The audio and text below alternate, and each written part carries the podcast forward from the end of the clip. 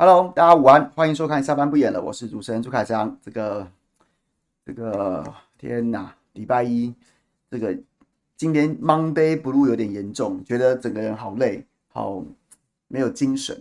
然后呢，今天早上从今天早上到到傍晚，我已经我已经录了四三场了，今天第现在第四场直播，这个九点到十点钟的时候再跟大家谁来早餐，然后接着呢跟这个邱世清老师连续录了两场。一场是今天晚上播的最新的乌克兰战场的最新实况，啊，另外还有每周一次的这个一周军事杂谈，就是我们会把乌克兰战场以外的一些跟军事有关的、国防外交有关的一些一些新闻讯息，然后跟大家另外就是一个栏目来跟大家报告。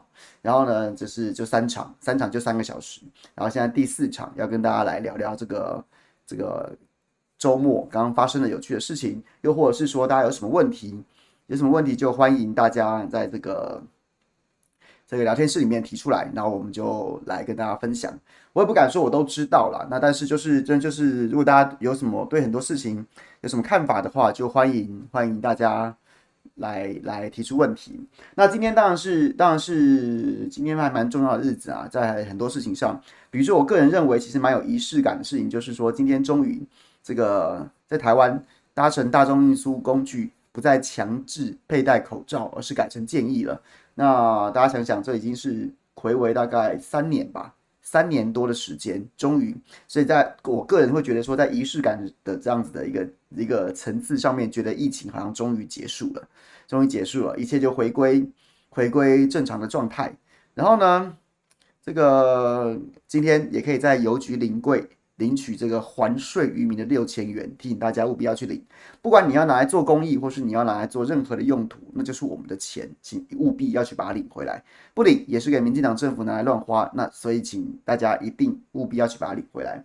那还有一张今天这个中山大同，中山呃应该是士林大同，士林大同这一区，民进党今天开始进行电话民调，开始进行电话民调，然后呢？这个国民党今天是这个松信选区，就是心肺大战。今天是进入进入这个进入这个第二天的民调，第二天的民调。那稍早之前，稍早之前，这个大家知道，现在现在克阳就是谢克阳，现在在在跟我一起，我们一起来打拼做新媒体嘛。然后我们稍早之前就就决定了，今天第二天，巧心大概七点钟会开始在松信区进行。车扫车扫拉抬民调啊，就请柯阳上他的战车，陪大家一起一起车扫一小时。然后八点钟呢，再播出我们这个这个跟邱世清老师报告这个乌克兰战争的最新实况。所以啊，现在其实也蛮蛮蛮精实的耶，尤其礼拜一。虽然我现在比较没有去这段节目了，但是我其实工作还是很精实，很努力工作，好吗？OK，好，那。聊聊聊聊聊聊初选好了。就我所知啊，在初选在在民调开始之前，所有正媒圈的朋友在士林大同这季这件事这个这个区域这个区域就大家都是看好坚哥会胜出啊。那所以你也可以看到这几天，包括像是志伟何志伟，那平常都是何志伟其实个极端聪明的人，他是他是他是很会装的，就是。就是很有亲和力，但他其实是一个非常聪明的人。我不是说他假，我只是说他就是他不像他的外表给人家常常有感觉那种小屁孩，但他其实不是真的小屁孩，他就是很聪明。那他当然人很客气。那我觉得在这个初选最后关最后关头，大家不是都一直在流传他的那个梗图吗？就说我不打负面选战的，我不会讲王世坚出轨的事，我不会讲王世坚债务的事，我不会讲他这个背弃选民跟做伪证的事，什么什么之类的。对，然后你就。就可以嗅得出那个端倪啊，那个端倪啊，就是就是这个感觉出来，坚哥看起来是胸有成竹啊。我个人认为，我个人是比较看好他，看好他，然后呢，有可能会胜出啊。对，所以所以就是这样啊。那 Eric 问我说：“是问我吗？侯明调书这么多，你是不是哭晕在厕所？我为什么会哭晕在厕所嘞？”我为什么会哭晕在厕所嘞？然后燕如说：“我想问凯翔哥会看好有杨永明老师吗？他感觉不是很懂国民党诶、我觉得杨永明老师，今天我早上跟杨永明老师一起吃早餐，然后呢，我特别安排了很多这个两岸国际外交的议题，请他帮我们分享。那毕竟他的专业嘛，前国安会副秘书长，那所以我我没有对老师不敬的意思啊，我只是觉得他要在大安区胜出的几率是是不是不高的啦。”他要在大安区胜出的几率是是不高的，因为因为这个遇到的对手都很强啊。这个罗志强强哥不用不在话下，他当然很强啊。那钟佩君看起来这个后势也是急起直追，看起来这个也是声势挺旺的。那所以我觉得杨老师，毕竟他没有真的在基层选举过的经验。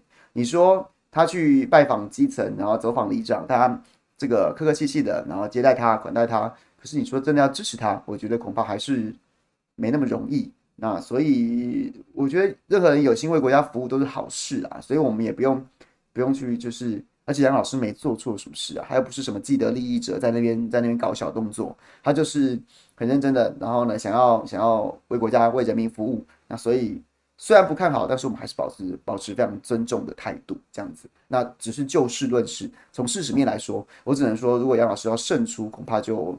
并不是很容易，还有还可能还要需要一点一点一点奇招加奇迹吧，这是我的看法。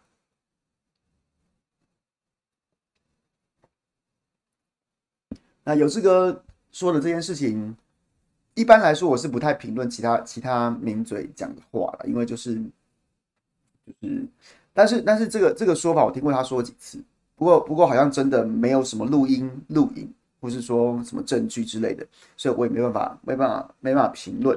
他之前，我记得之前我们好像在就是吃饭喝酒的时候，我就有听他讲过，但一直大概就是在这个层次的说法，就是就是他说有这么回事嘛。那侯友宜那边看起来是没有要回应啊，派出一些侯家军来回应嘛。我觉得这就是一个攻防啦。对后羿来说，他一定会觉得说他一定不想回这种事情，因为他回了一次，他就要回第二次，那就会没完没了。所以。现在看起来就是一个攻防，那我个人认为说，柳柳志哥大概是拿不出什么什么证据来，那反正就是信者恒信，不信者很不信。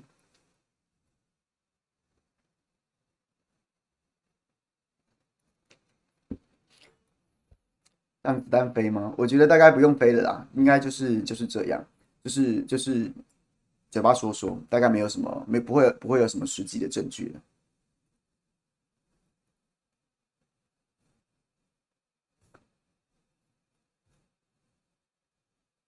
我觉得绿营捡到大炮去告发开记者会这件事情就蛮白痴的，因为尤其是何博文去何博文去去告发什么搓搓圆仔汤更是白痴，他自己不就是被被赖清德搓掉吗？大家不要忘忘了。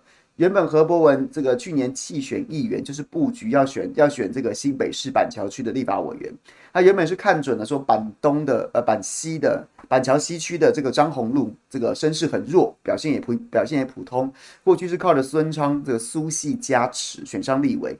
那这个民调，据说私下做民调，这个何博文一直都是领先张宏陆的。然后看起来这个板西这一席争取提名，然后呢弃选弃选议员，看起来是志在必得。结果殊不知不知道赖清德跟苏系是达成了什么样的交换，于是呢就把何博文调去淡水，然后把吕孙林给乔给劝退，何博文去选淡水，然后让板西的这个张宏陆可以继续选。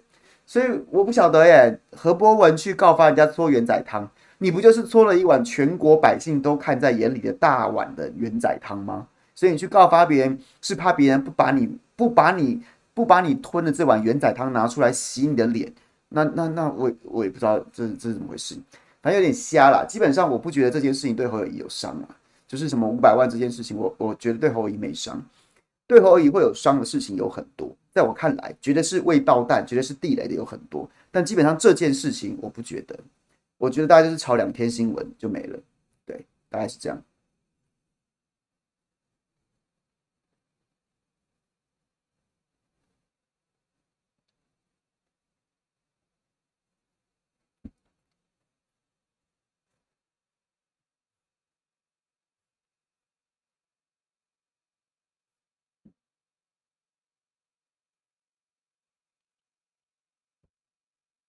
好，大家还有没有什么想要聊的？聊的话题。刚结束这个周末，还有什么事？还有什么？还有什么大事儿？我倒是觉得从这个礼拜开始，从今天开始的一些一些事情我，我我个人比较有兴趣。但现在恐怕都还没有个没有个底啊。就是前面讲过的这个王世坚跟何志伟的民调大战。然后呢，徐小新跟费鸿泰今天是进入民调第二天。然后呢，本周六即将要这个党员投票。这些事情我比较有兴趣。啊，但是今天下午有个最新的状况，今天中午有个新的状况，就是龙介这个黑牙沟，然后今天来上小新的这个直播节目，啊，就有讲到说，然后说他不会来台北市选立法委员，他不会选他，他不会来台台北市选立法委员，基本上基本上，我大概很早之前就确定这件事情了，因为我有很多事情我会直接打给龙介，然后问他。那我我一直都知道他不会选，他就没有要选台北市的这这一席立委。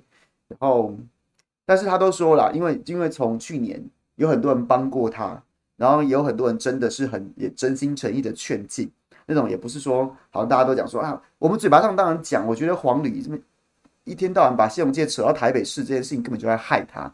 但基本上黄旅就是个大妈，他其实恐怕也不是恶意的，他就真的觉得说，哎呀，这是个好主意。那所以。所以龙介的意思就是说，就是说他没有要选，但是他都选择用一个比较比较比较和缓的方式，让大家都觉得不被得罪或不被冒犯的方式来回应。所以他就是发了一个声明。所以就是连续两天的时候，连续两天在上周黄旅二次提到这件事情的时候，然后龙介就就发了一个声明，然后那个声明其实跟上次是一样的，他意思就是说不要让大家觉得好像被拒绝或什么什么的，反正他自己会帮自己做决定。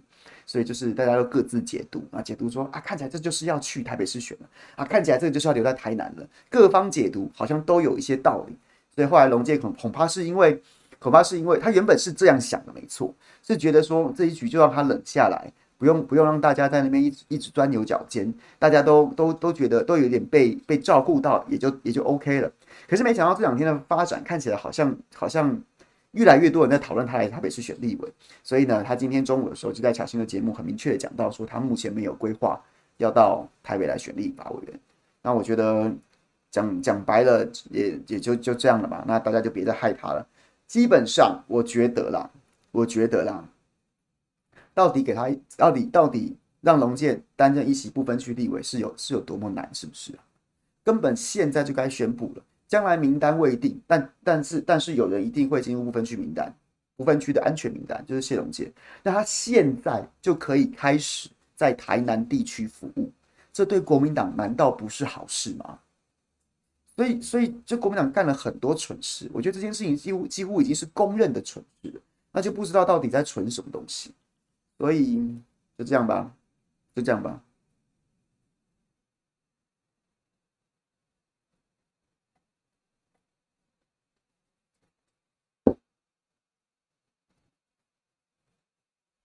是正荣改为事务官，我不确定他在玩什么把戏，有可能是说，有可能是政务官到顶了，那事务官可以保障他的任期一直做完。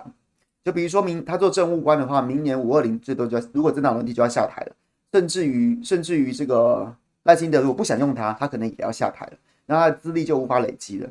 所以他也许志不在此，或是或是说他的政治性格没有那么强大，或者说或者说党要照顾他，于是叫他回任事务官，他就可以继续累积那个年资。继续干到退休，也许是这样的原因呢、对，所以，所以我倒不觉得，我不倒，我倒不觉得石崇良是一个什么了不起的、了不起的人物。然后呢，有要为他去搞很多很复杂的，或者说很出格的猫腻。这件事情在我看来，我倒是觉得还好。那讲到这个，事特别想到，其实包括桃园跟台北市这几天都被掀起那个议题嘛，就在讲到说，事务官转任政务官。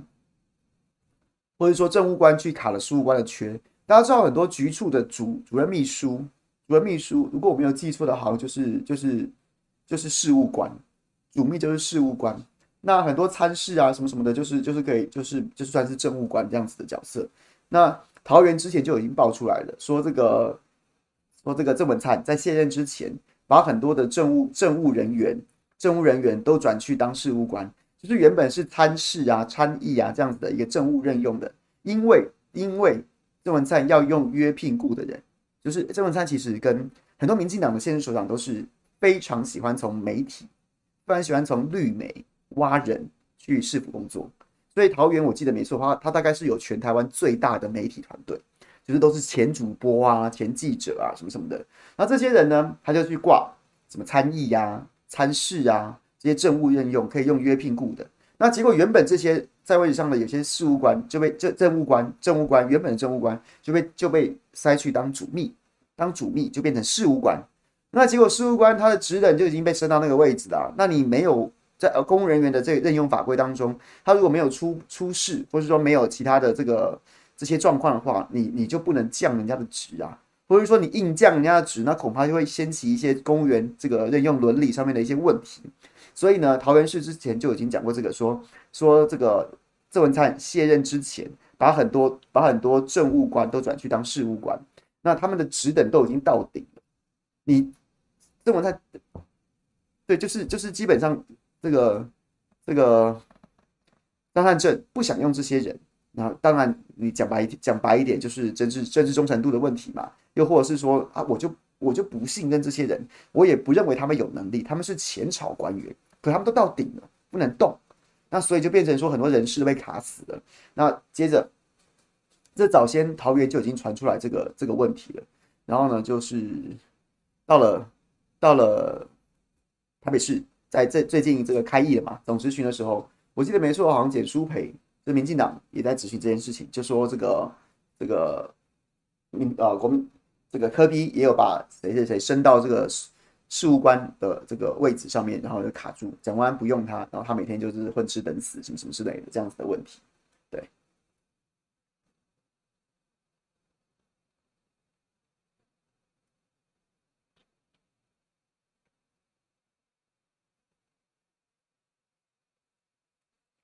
是我觉得黄宇就是真的话太多了，他他一直在讲龙介去去台北这件事情，根本就是害他，根本就是害他。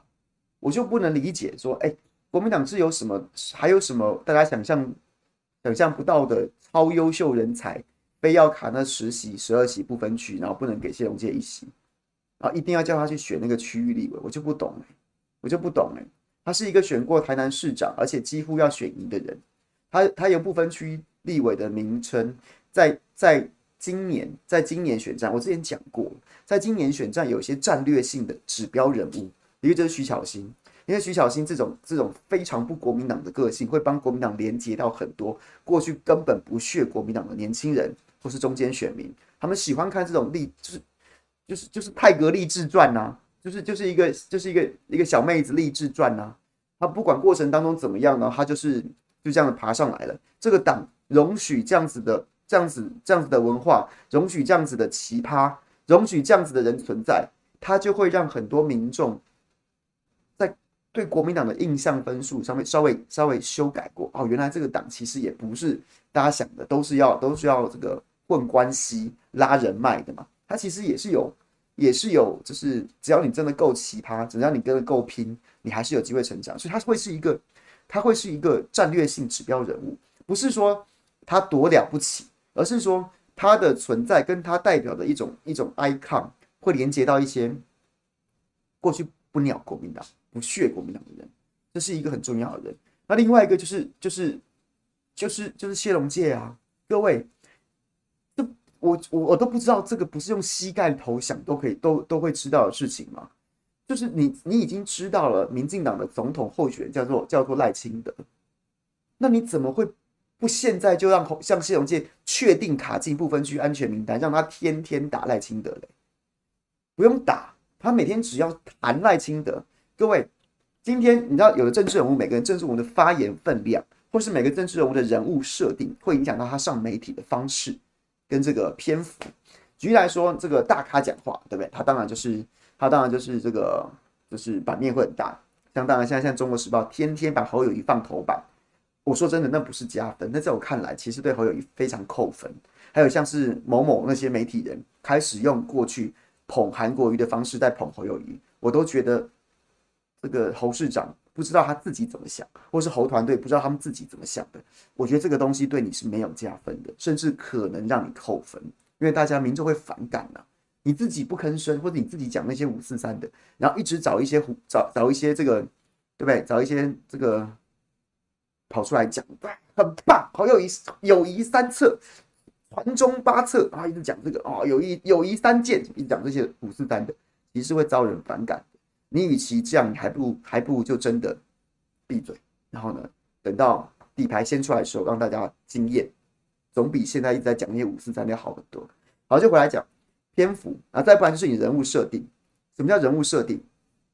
谢龙介长期一生只督你一人的设定，已经已经超越政治权，已经超越政治了。他是一个全台湾百姓，平常不关注不关注政治的。他也他也知道这个口号，他也知道这个人物设定，他也知道两个人就是就是会就是会就是会有这个有这样子的一个亦敌亦友这样子的交情，所以所以如果谢龙介现在就是一起不分区立委，已经保证他进不安全名单了。龙介每天在各大媒体上面谈赖清德，谢龙介有一种有一种能力，就是他不骂你，但是听完之后你反而印象深刻。就是他不，他不用，他不用对赖清德尖酸刻薄，不用对他这个什么，就是你知道这个疾言厉色，他就娓娓道来台南的故事，讲赖清德故事，然后呢，清德兄左一句清德兄长，右一句清德兄短，深植人心啊，而且会，而且会，而且会扩散到非关注，非就是这种政论节目的重度使用者，可能各位都算是啊，但是，但是谢龙介那种一生只督你一人。这样子的人物设定，他他就会让这个新闻超过政治读者，那不就是在帮总统候选人打前锋吗？他就是陆战队的啊，他他不就是陆战队吗？为海军收战果，为陆军打前锋啊！谢龙介就可以在这场选战当中扮演陆战队的角色啊！所以我就不懂，我就不懂，这这这这有点，这很困难吗？这种这这这这有困难吗？这这不就是一个战略布局吗？你把它放在这边，它就已经变成，它就变成，它就像是放在在战略高地上面放一尊，放一尊，它就是可以无差别锁定赖清德的一个炮台啊！它就是只有只有只有要不要开炮，没有打不到的问题啊！那为什么不做？莫名其妙哎，莫名其妙，然后硬要叫人家去选什么？选什么台台北市第二选区的立法委员，莫名其妙哎！我们大家就一起来盯着国民党，看国民党今年有几位意见非常多的不分区委员愿意转战区域立委，不然你们意见超多的，意见超多的，也当了四年的立委了，那是不是应该要哪里艰困哪里去？他、如果第二选区找不到人，就从立法，就从立委里面不分区立委里面找人去选呢、我觉得，我觉得这很合理吧？没道理要要要那些一直在选的人拼命选，哎，选举要花钱的耶。去年有谁会觉得谢龙介可以选这么好？然后呢，有谁有谁愿意多帮他募集资源？那自己要贴钱出来选举，哎，所以为什么要叫这样的一选再选？那待在不分区名单的人就不用选。我就建请大家一起来盯着，没有没有人要选的选区，就是不分区下去选啊，有什么问题吗？不要再害人了好吗？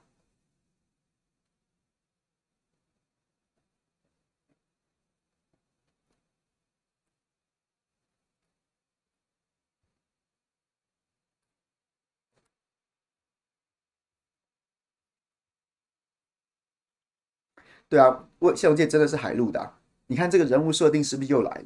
又又很又来了。他就是全台湾第一个被确定的部分区立委，然后他就是他就是为海军收战果，为陆为为陆军打前锋，对，为为总统候选人打前锋。这人物设定不好吗？有什么错？HBZ 说，该不会是侯要侯侯侯做代志？岁月静好，不想起争议，所以不要让谢去打赖，要朱去卡谢。好了，脸消违规脸消委，但其实朱上次抢了党主席后，国民党所有自毁操作都在我预料之中。二十年原汁原味的国民党。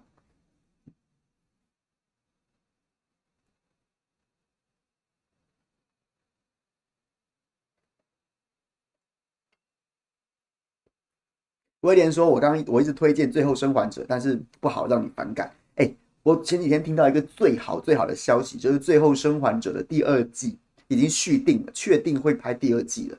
然后呢，现在传出他不会按照电玩原著。天哪，这真是我 这真是我近期听到最天大的好消息啦！第二，如果他的第二季是忠于原著的话，我根本看都不想看。所以还好还好，制作团队悬崖勒马，比国民党知错能改太多了。对啊，就是好不好？这个好消息，我们先一起放在心里。希望这个剧情，但是希望他改编剧情，希望他自己原创剧情，也不要像是《冰与火火之歌》第八季一样，那我也会翻桌，我也会生气的。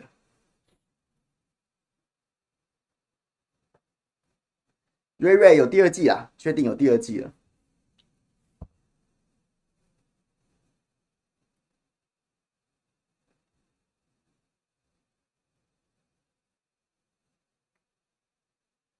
凯强可以帮我们复刻复盘一下当年朱立伦怎么选上这一届党主席，对吧？江启臣对党内同事不好吗？我觉得江启臣有两个问题，第一个问题是他资历真的比较浅，然后呢，相较于朱立伦，比如说党的募款的问题、筹集资源的问题，他的人脉人面就真的没有朱立伦广，这是事实。那那江启臣呢？他又有一点，他又有一点，你知道吗？就是就是。我觉得他的个性又比较不是那么那么刚强，然后呢，不是那么他就是就是一个好人，所以呢，他在很多政治手腕上面，我觉得就是犹豫不决，当断不断，然后其实也是让党内有一些微词啊，这不管是对政敌，或是对自己政党内部，然后他有一些做法，就是其实其实就不是很成熟啦，也不是很有很很得人心，这些这是这个状况，一般民众会觉得不错。然后呢？可是可是党内你要想想看，在那个文化当中，他们习惯的是有人要给资源的，然后又或者是说很多行事作风比较不那么国民党的的状态。然后江启臣就是就是一个这样状况，他有点像是像是一个党主席实习生，所以所以当朱立伦有人脉选过当过主席、选过总统的出来之后，他的人脉人面跟派系之间的关系。就立刻就是压倒了江启臣，所以很多在江启臣补选上的时候支持他的派系，都在朱立伦出来之后就纷纷倒戈，就是这样子啊，这就是国民党啊，你各位意外吗？你各位意外吗？派系、山头、人头党员都还是存在的。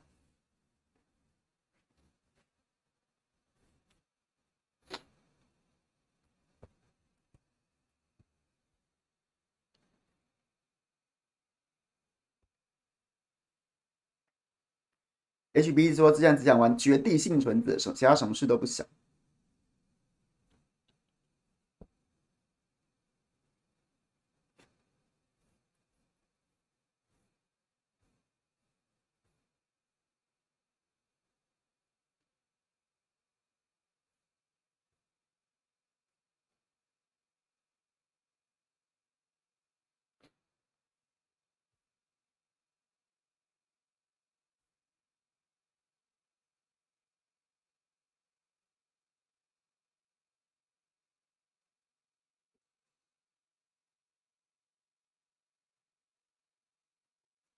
限温令我觉得很白痴啊！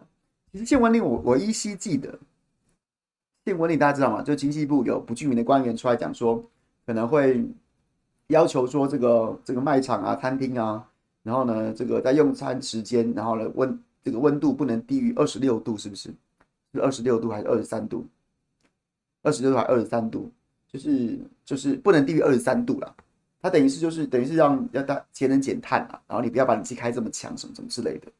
我觉得很白痴啊！我当然觉得很白痴啊！就是之前第一个，我记得我之前在跑新闻的时候，我也跑过类似的限温令，那时候也是要节能节能减碳，于是就有很多，记得马英九任期当中不是有什么节能减碳，然后呢叫大家穿短袖衬衫上班，然后说公部门这个冷气要开二十六度，不能再开更低了，然后甚至甚至就是还说什么中午的时候，中午的时候如果大家不在办公室的话，那可能冷气还暂时先关掉什么之类的。这样子的那样的一些新闻，我当时有跑过这个新闻，但后来好像不了了之。第一个没人稽查，谁要稽查？大家都很痛苦啊。第二个就是，第二个就是就是，其实真的蛮痛苦的，因为二十六度其实很热，还蛮热的。还蛮热的。那所以后来我我依稀记得，当时他也是劝导，然后他也是说公部门先行，然后到最后就不了了之。那现在现在这个白痴白痴在说，他去规范一般的这个私人营业场所。我我就是我，当然他不能说完全没有法源，比如说能源的相关法规可以要求民众必须要有共体时间，但是我觉得这个逻辑上面完全不对啊，完全不对啊！你今天可以可以，第一个，他的立立法的意思就错了，因为大家都知道中华民国台湾缺电是因为错误的能源政策，电价一直承受很大的压力，也是因为政府的政策。不管是你的这个补贴大户政策，不管是你错误的能源结构的，你能源结构的组成，天然气这么贵，然后这些东西都不是一般民众的错啊。那为什么要一般的商家跟一般的消费者去去去被政府转嫁责任呢？你冷气给我吹热一点，或者说你这个冷你这个冷气不要开太开太强，为什么不去检讨你的能源配比？为什么不去检讨你的能源政策？所以基本上他在立法的立旨立意。就错了，就错了。你说你这是你这是假节能减碳之名，行把责任转嫁给一般民众，去掩盖你错误政策、错误施政的缺失啊。所以这第一个，第二个，你说叫要求要求大家节能减碳这件事情可不可以做？我觉得可以，可以。但是它比较应该要怎么做？你不是在后端去限制。去限制民间民间私人营业场所去去冷气开开开热一点。如果今天我今天在吃饭，然后你这家冷气开不冷，然后我就不吃了，那请问他损失损失营业额，这对这对整个经济是好事吗？或是对或是这个私人企业的损失，你政府要赔吗？那到最后这个这个这个做法不就是不了了之？所以所以错不应该是这样，而是不你就涨电价，你就涨电价。它还是要回到市场机制当中啊，比如说你的电价，你是都是要让所有电价公平，就是一度多少钱，然后呢用多少度之后多少钱，那所以店家要用比较多的电去维持比较冷的空调，那他就多付钱嘛。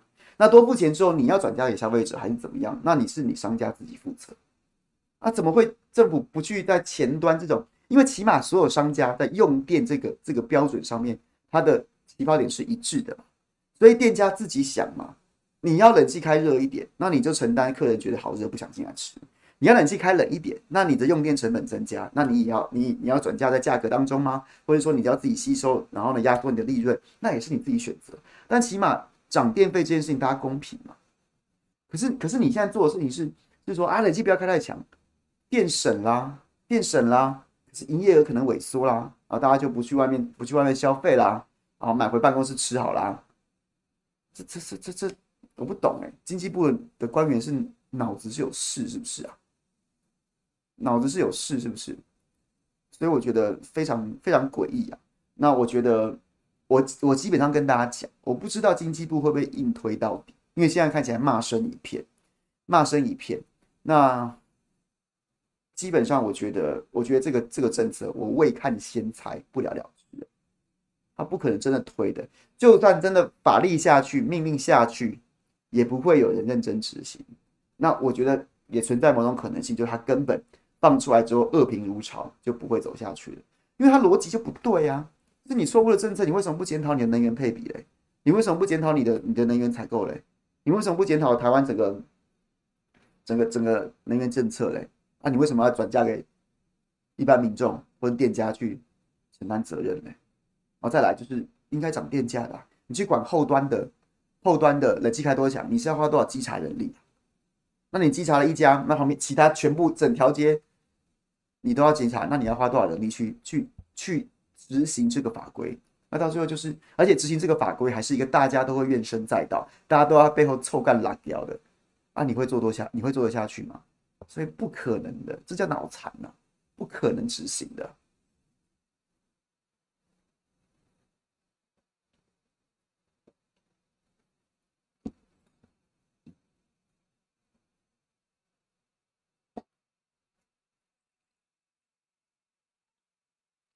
我觉得小香香江东数位中介法跟这个限温令不一样。我觉得数位中介法不会是不了了之，他是一直在沉潜蓄势待发。但是这个这个限温令是不了了之，因为他没有办法执行的。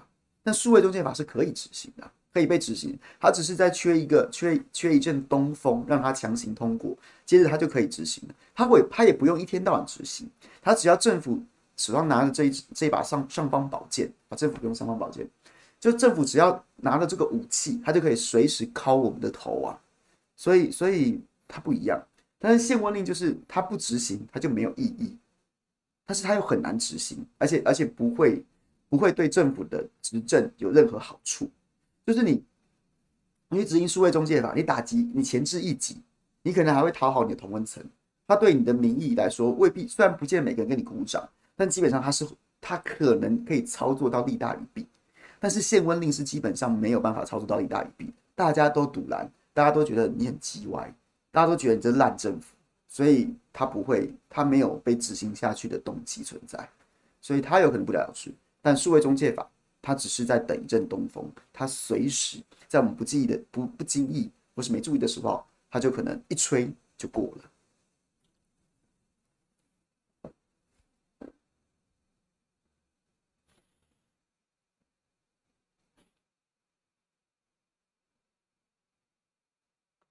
长荣这大包，哎、我今天有看到长荣，长荣怎么了？有今天看到推播，但我没有仔细看那个新闻。长荣怎么了？我最我我最近两次出国，我去年十二月的时候是去关西是做新宇，然后这次今年三月的时候去东京是做华航，我好久没做长荣了。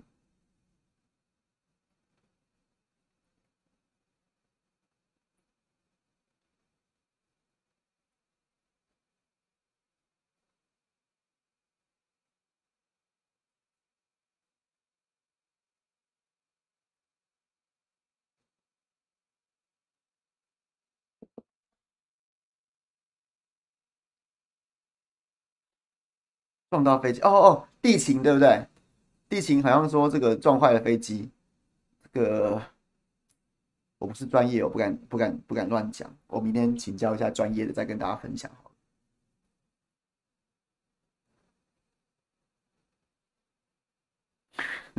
撞飞机，瑞瑞说早餐不适合讲国际议题，真的吗？其实我是认真把早餐做成一个让大家早上的时候就是闲聊新闻的，就是不想要讲太严肃的议题是没错啊。但是我觉得有些国际议题，我们就把它讲的比较浅一点，把它讲的比较浅一点，也让大家会觉得就是有一种不管你是家庭主妇，或是你是就是上班族偷听，或是你是就是暂时有空在家里面的，然后就是看谁来早餐，或是看我们现在的节目，都是增加一些谈资啊。你可以去跟朋友分享说你的你。你听到了什么看法？那你可能同意我，你可能不同意我，都没关系，就是一个陪大家聊天。因为我觉得，我觉得做节目也其实也不要做到那种说告诉人家怎么想啊，你就是要这样想啊，试图一直要洗脑你哈，怎样讲谁好棒谁好烂，而是而是我觉得我就是我啊，然后我跟大家分享我怎么想，你不一定要同意我啊，你不要同意我，但是在这个过程当中，我们多互动、多聊天、多讨论，这种感觉我是觉得蛮好。晚上品种已经讲，早上还会听很，早上还听会很烦哦。好，这个这个我们可以来研究一下。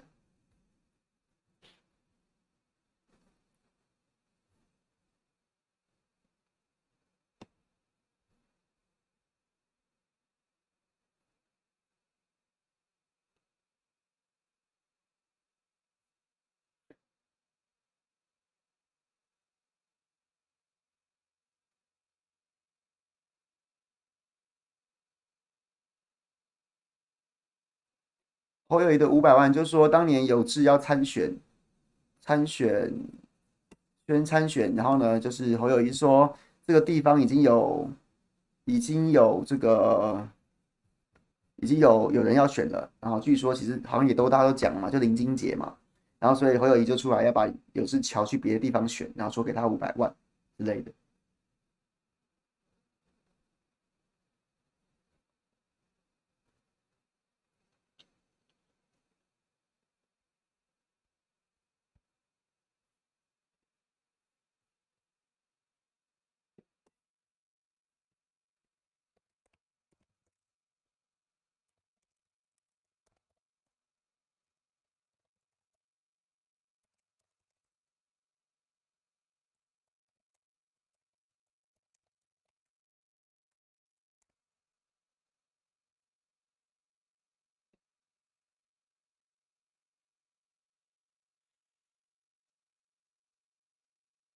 人资宣布参选，对，他今天好像宣布参选了板东，可以大家可以帮他加油。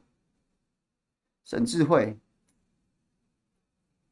我我太太是台中北屯人，所以呢，就是我去台中，我去台中就是就是每次就是对北屯，然后是有一点是有一点比较特殊的想法的，所以我大概台中我也也只有守守北屯区，我只知道我只知道北屯是个。卢秀燕六连霸的地方，然后呢，在二零一八年卢秀燕就任市长之后，然后隔年三月的补选，隔年的补选，然后呢，卢那个沈智慧当选了，结果呢，他在十个月之后，九个多月之后就输给了庄敬诚，就输给了庄敬诚，二零二零就输给庄敬诚了，一个卢秀燕做了六连霸的地方，然后呢，你补选上。我认为不在，不是不意外。结果你你九个月之后，你就输给了一个当时啊名不见经传的庄敬诚。当然在地人士认识，因为庄敬诚的的叔侄辈、叔伯辈好像也是在地政治人物嘛。然后呢，但是问题是当时庄敬诚就是一个学校老师，然后他就他就打败了沈智慧，然后是在大选中打败沈智慧。我觉得这样子的讯息还不够强烈吗？北屯的乡亲。始终支持卢秀燕，但是呢，但是呢，在补选当中相对投票率很低的情况之下，让沈智慧摸到了这一席，延续了卢秀燕的任期。但是二零二零年，大家就不想让你做了。这是一个卢秀燕六连霸的选区，难道还没有传递够明确的讯息给智慧姐？大家觉得觉得你够了，大家不想让你当了。我我我不晓得到底要怎么样，我是实在我我今天就有看到这议题，我有想到我心里面也是冒出很多句脏话，可是我就觉得啊，老人家想不开，你真的不知道怎么办，你真的不知道怎么劝他。我不晓得这个讯息难道还不够明确吗？你还要怎么样？你还要怎么样？你到底还要选到什么时候？所以就这样呗。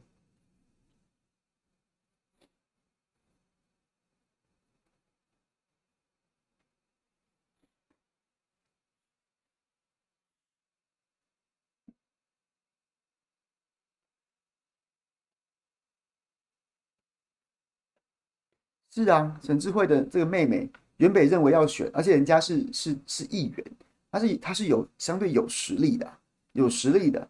那人家都说他愿意成人之美，然后让给年轻人选。那我不知道沈智慧到底有什么事啊？到底有什么事啊？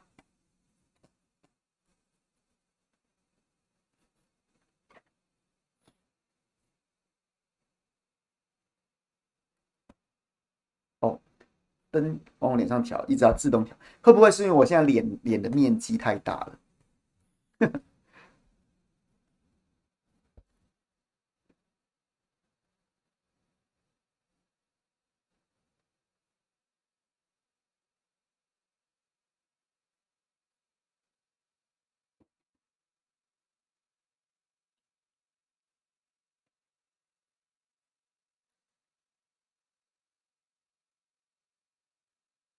所以这件事情让我蛮伤心的，说实在的，嗯，不是伤心啊，就是觉得很灰心啊，很灰心啊，就觉得怎么会有这么想不开的人呢、啊？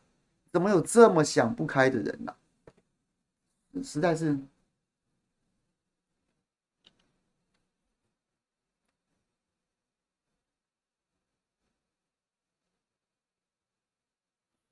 话说这个，我可以自己自己讲个讲八卦，很有意思。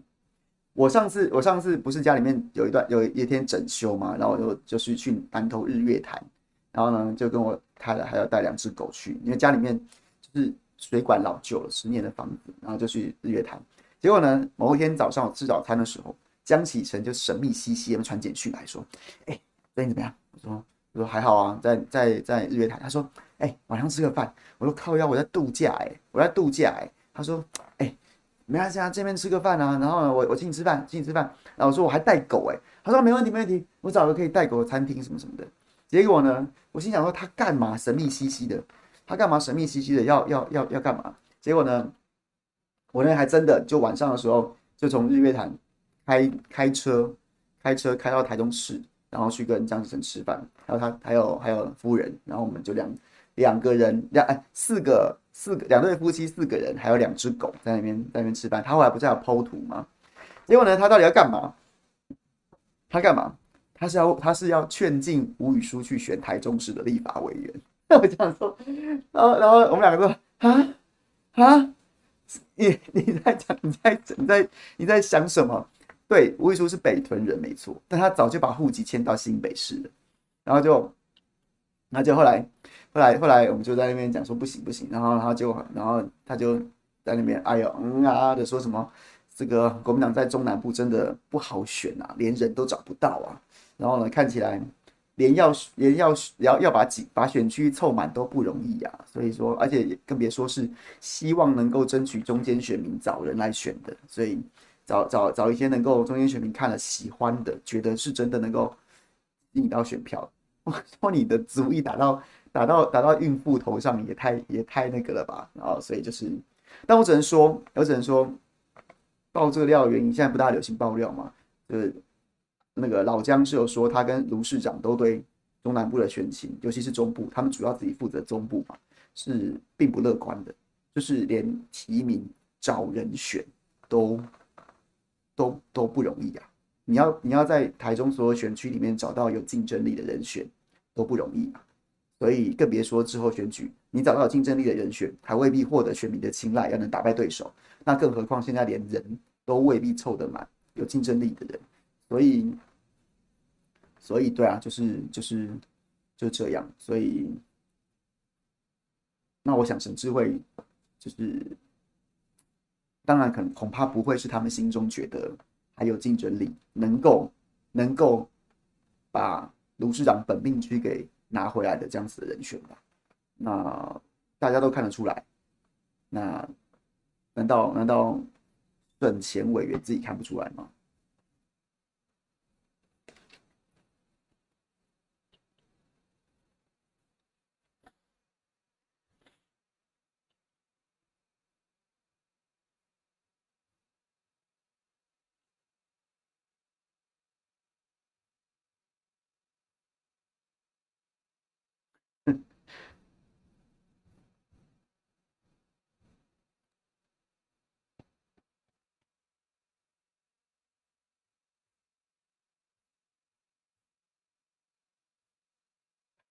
制约我劝进吴宇书啊，没错啊，没错啊。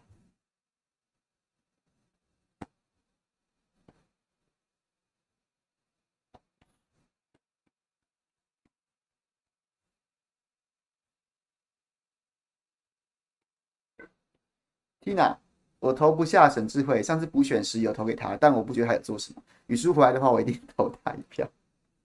好好好，然后，然后呢，这个。Winston，Win 啊，Winston 对，Winston Ruby，Winston Ruby，你是男生还是女生啊？Winston，Winston 感觉是个男生的名字，那 Ruby 又应该又是女生。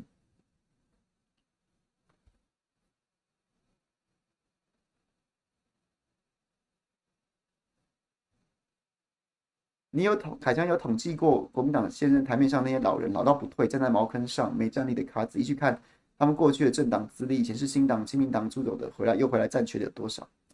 统计的伤感情啊，我觉得其实也不光是老不老啦，就是我觉得他其实也不用，也真的不是在看年纪，而是表现怎样。你现在民智已开嘛，然后有这么多的管道、直播节目，就是每个人的表现，大家心里面都有数啊。那也不是那种什么以前只有老三台，然后三大报那个年代，然后能上报纸被写几句，然后就是觉得是个咖。不是啊，大家都有眼睛耳朵，都可以都可以最直观的看到你的表现呐、所以这种事你统计也没有用，然后只是就是有时候人真的是真的是上台靠机机会，下台靠智慧，就是我真的非常相信这句话。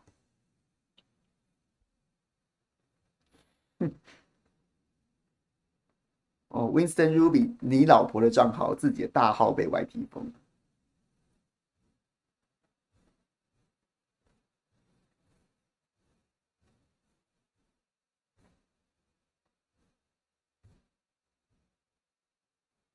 对，然后呢，讲到燕子姐最好笑的事情是，然后呢，就是因为江江大概就他跟他跟燕燕两个人就是对这件事情很苦恼嘛，他们就在找人找人。就最好笑的事情是，那时候我是大概二月多的时候，二月多的时候去南投，然后跟家里人吃饭，吃一吃吃到三月三月，我不是三月十一号，然后那天不是办 party。然后徐小新不是在直播当中爆我的料，说我说我们就是要当爸妈了，然后结果那爆完料之后，爆完料之后隔天不是上新闻，上新闻之后上新闻之后那个就是这个这个卢市长还立刻传简讯给我们，然后就再讲一次说，哎，还是可以考虑一下。我心想说，你们两个可不可以死心了？你们两个可不可以死心了？没有，就是我们没有这个机会，但是只能说啦，就是可能大家真的很焦虑吧。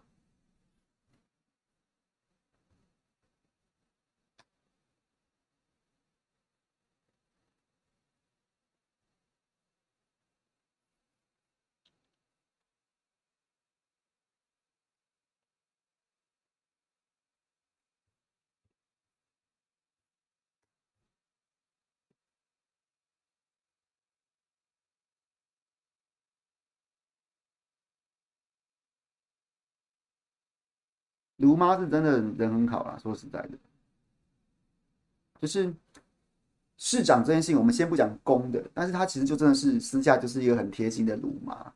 你看他就会跟你讲，哎、欸，你看你怎么样？最近怎么样？就是那种卢妈，就是那种真的是妈妈，不是做出来人设，他就真的私底下是这种的。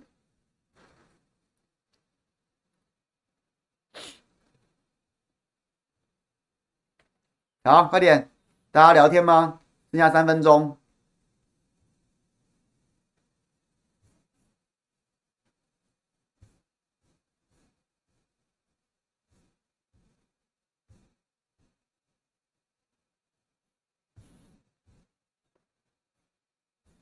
我觉得上礼拜看看龙介的脸书，我觉得很很开心。就是他不是真的跟那个小笠原星星约去约去吃烧烤，然后我也觉得小笠原教授也真的很令人尊重。虽然我觉得我没有百分之百认同他每一次对台湾政治的评论，但是我看到小笠原跟龙介就真的在台南相约去吃炭佐麻里，然后龙介亲自烤虾给这个小笠原吃，我就觉得当时这个故事大家还记得吗？就小笠原他不是在在选前就预测。然后预测各选区，他好像只错了澎湖吧，是不是？然后呢，总之就是当时被被被那个周玉蔻痛骂一顿，说什么他乱预测什么什么之类的。然后不管怎么样啊，总之小笠原教授的预测几乎几乎在胜负上面都准了，但是在一个地方就就是摔了一大跤。在台南，虽然胜负预测是预测是正确的，但是呢，他对于这个得票率的得票率的预测是差了三十趴左右，他认为谢永介会输三十趴。然后，然后呢？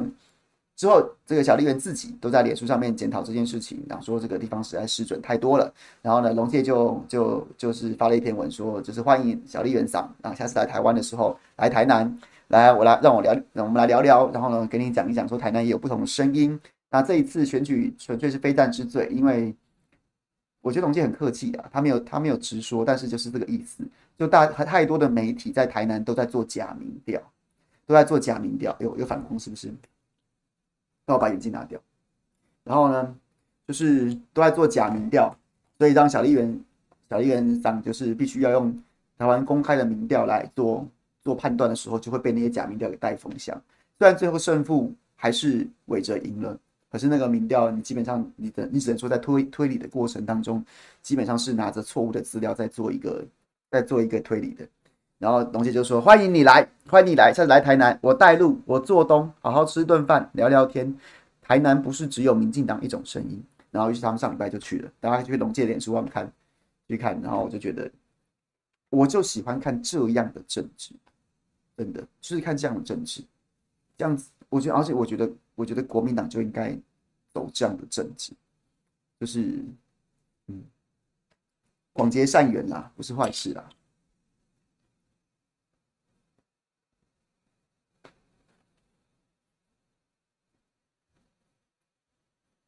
我官司不起诉哦，不起诉没有什么。我觉得其实，我觉得一则以喜，一则以忧吧。一则以喜是喜在啊，本来就应该不起诉啊。啊，高端是要告我什么东西啊？啊，那个资料都是真的啊，你们要告我什么？你们告我什么？我根本没买股票，你们是要告我什么？所以每每个罪名都告不成。他当时只是就是在两年多前，他就只是要以送棒，那不叫棒，甚至叫他就只是要用告我几大罪名，然后去恫吓其他媒体不要再转这转转引转载我的报道啊，我的我的爆料而已啊。所以我觉得被不起诉是理所当然的事情。但是大家不要忘了，在在上周五同时间，北检也同时出清了六十几个民众检举高端的案子啊，代表什么？代表他们在清理战场，因为大家都知道说六月份检调检调人事要要要进行大调动，要进行大调动了，所以看起来很多检察官在这个时候在争表现，那很多检察官可能在这个时候其实是在清理战场，在收拾一些收拾一些这个没有断掉的尾巴，所以我觉得一则一喜就是对，本来就该不起诉啊，你你到底要办什么？然后第二件事情就是我对我对自己的清白是有兴趣有信心的嘛。所以一则一喜，那以一则以忧的是，他其实是在，他不是真的良心发现，他不是真的正义得以伸张，他只是在清理战场的过程当中，同时把这个案子给结掉了。所以我觉得，我也不是要唱什么唱什么高调，装什么清高啦。然后我高不高兴？我高兴啊，了了一桩事嘛。当然，虽然还有还有其他案子嘛，了了一桩事。但是你说真的要从公民的角度，从这个社会的角度，从这个言论自由角度，我并不觉得我们真的打赢了这种垃圾财团。对，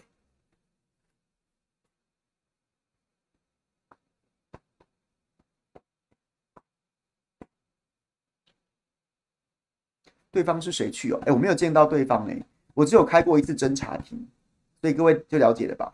其实北检也没有要认真办这个案子。我两年多只开过一次侦查庭，代表代表他就是一个一个程序而已，他就只是当下在两年多前要叫我要叫其他媒体不准再报道朱凯翔的，他已经被告了哦。你也想吃官司吗？他就是要造成这样的效果，他就是要造成这样的效果。然后北警也知道，北警也配合，开一次侦查庭，让我不要在外面一直嚷嚷说，哎，都不办都不办。但是但是他其实没有真的要办，然后现在就把这个案子解掉。对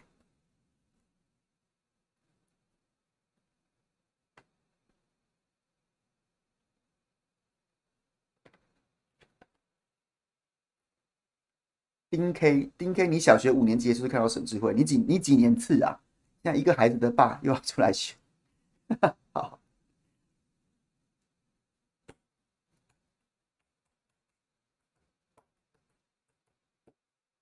是胖人，你说没错，就类似的寒蝉效应，没错。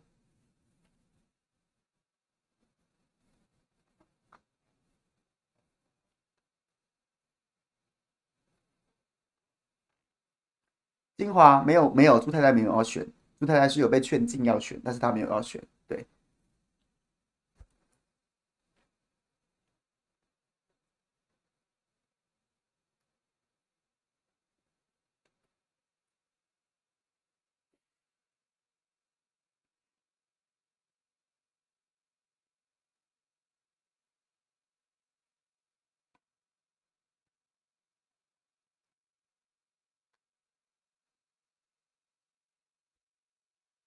我觉得，我觉得骂徐小新在 PTT 上面突然在在变多这件事情的复杂痕迹很深，复杂痕迹很深，就是就是在去年选举到选后，然后一段时间，基本上徐小新的正评很高，然后呢，在在一段时间之后，这这前一阵子，就前一阵子，包括像是在在那个跟跟这个费鸿泰委员在市场有一些肢体上面的冲冲突了之后，然后呢，负评开始变很多，然后然后。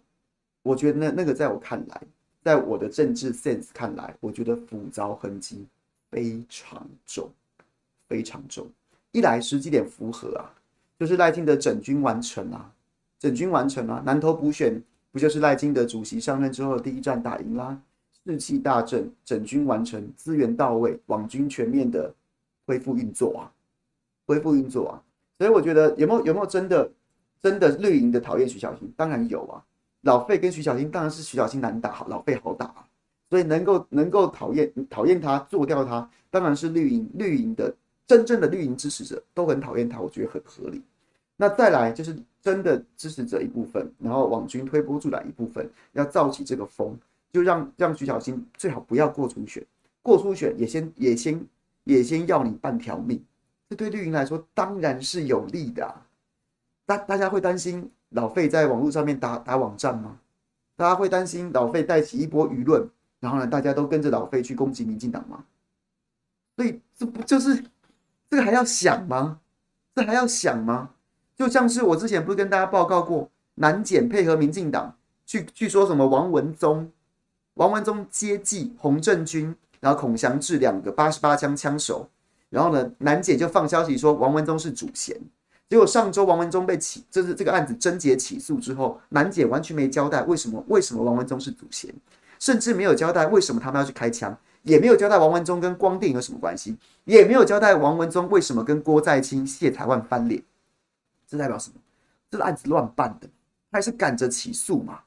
那你你你连在起诉书里面都无法交代王文忠到底为什么是祖先，请问一下，你为什么在王文忠这这个？被升压当天，升压，然后呢，一度收压当天，你就可以跳出来跟大家讲说是主线。然后民进党当天晚上所有梗图哦，所有所有梗图，所有所有影片有没有？林俊宪、王王王定宇狂出，还有那个那个叫什么？那个最不要脸叫什么？那个女的叫什么？林依婷，全部都在洗啊！为什么？就是我前面讲的，因为谢因为谢龙介跟徐小新在今年选举有战略价值。所以我就先把你打到，没把你直接打死，我也先要你半条命。然后接下来我在网络上面再看到谢谢龙介讲赖清德什么啊，枪八十八枪自导自演。好，谢龙介在讲赖清德什么？哦，黄文忠交代一下啊，自导自演开枪啊，他就是先都已经人家都已经先在你身上插刀放血了，那国民党还在那边跟着起舞，不是白痴吗？徐小青也是啊，九百星碰死仔。鱼仔，然后呢骂那东骂西骂，说怎么会是走错哪一步变成这样？大家都不挺，然后然后蓝营的还跟着真的直接说：“哎呀啊啊对，糟糕，这个是不是臭掉了？哎，我不要把我不要我不要支持好了，免得大家会觉得说，哎呦，好像以前之前之前支持徐小新是加分，现在支持他好像会被人家笑，呃，我不要支持了，白痴啊！蓝营的支持者，蓝营的支持者千万不要这么白痴，人家就是在他身上插着刀，让他慢慢流血。”不流血，伤愈合，那也无所谓，反正我找机会再插，让他插在那边。然后呢，蓝营支持者自己看了之后，哎呦，相机好脏哦，哎，徐小新是不是臭了？然后就，然后就开始流血，他就赢了啊。所以拜托用用脑子啊，用用脑子啊，尤其是蓝营的支持者，你真的镇定是一蓝营支持者，或是你起码不要不支持绿营的，你支持龙界支持小新的，就不要这么容易被带风向啊。这就是战略做法，这就是战略战术的作为。没没没没有那么难辨识出来吧？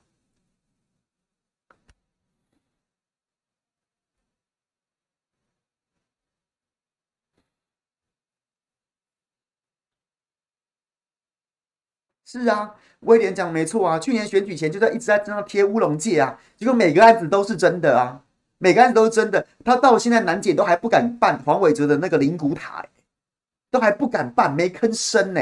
每个案子都是真的，那是不是跟现在一样？他事前就贴你一个乌龙戒，在你身上插两把刀，叫乌龙戒，乌龙戒插三把，然后一直流血，然后蓝营的没有人跟上，所有蓝营的市议员都不吭声，蓝营的支持者也说：“哎呀，好像真的啊，这个是不是啊？”跟着在那边喊说监视器啊，那个那个追踪器，跟着在那边喊说柚子事件，好像好像跟谢龙介在一起很脏一下啊，那真的哎呀，对，好像真的有点是不是乌龙了？就是这样子啊。去年如果大家大家就大家就不要那么容易被带风向，全军压上打这几大四大弊案，搞不好现在台台南市长叫做谢龙介啊，那现在不是一模一样吗？把王文忠贴上去，自导自演四个字贴上来，贴徐小新，贴谢龙介，为什么别人一而再再而三的屡试不爽，你都看不透呢？然后还跟着嫌脏嫌臭。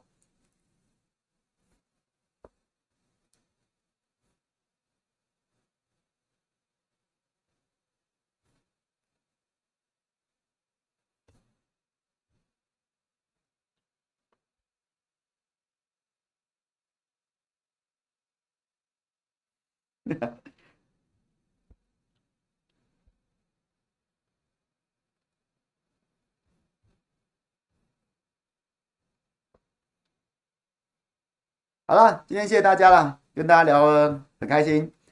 今天晚上，今天晚上七点，在不演的新闻台，就我们另外一个频道不演的新闻台，这个谢克阳不演的特工队，不演的特工队会去陪徐小新车扫。有兴趣的朋友就可以跟着谢克阳的镜头一起去看徐小新车扫。然后呢，晚上八点钟我会跟邱老师在聊最新的乌克兰战场的现况。然后呢，好像出现了一些微妙的变化，先卖个关子。就是在这个泄密文件之后，老师说观察到一些比较特殊的状况，然后跟春季攻势可能有关。那有兴趣的朋友就在看了。那明天早上我在自来早餐会跟张静老师，张静老师来聊一些议题。这一集是张静老师特别说想要来跟大家分享一些他的看法的，所以大家不要错过。谢谢大家，拜拜。